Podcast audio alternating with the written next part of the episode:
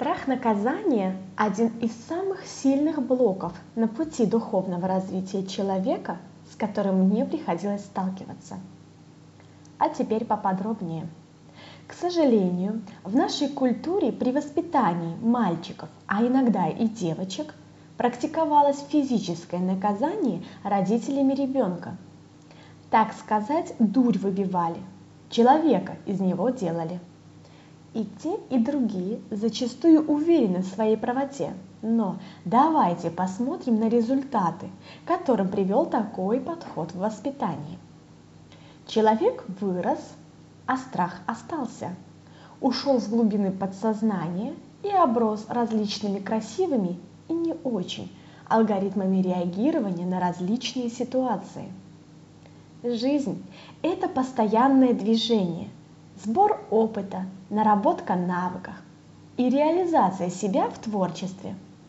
Это постоянное постижение чего-то нового, неизведанного.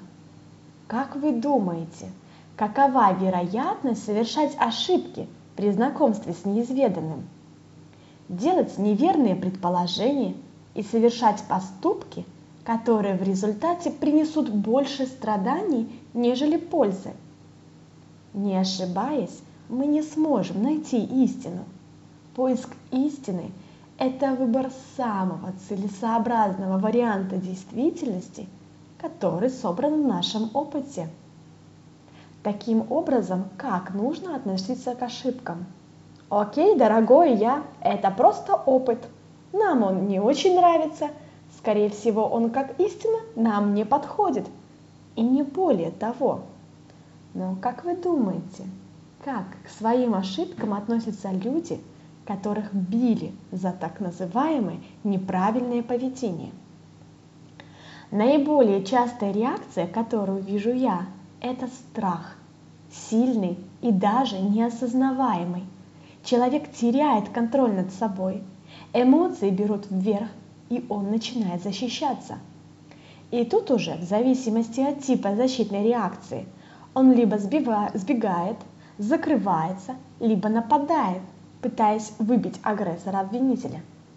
А агрессором в этом случае может быть как другой человек, высказывающий свое недовольство, так и некоторые ситуации ее участники, даже если они напрямую не контактировали. Данное поведение обусловлено тем, что подсознательно человек уверен, что будет наказан за свою ошибку – и чем сильнее были наказания, тем отчаяннее будет защищать свою правоту. Признать, что он был неправ, будет сложно и болезненно даже самому себе. И даже если это произойдет, он тут же попытается придумать и придумает разумные объяснения и оправдания своему поведению. Но почему это дискомфортно?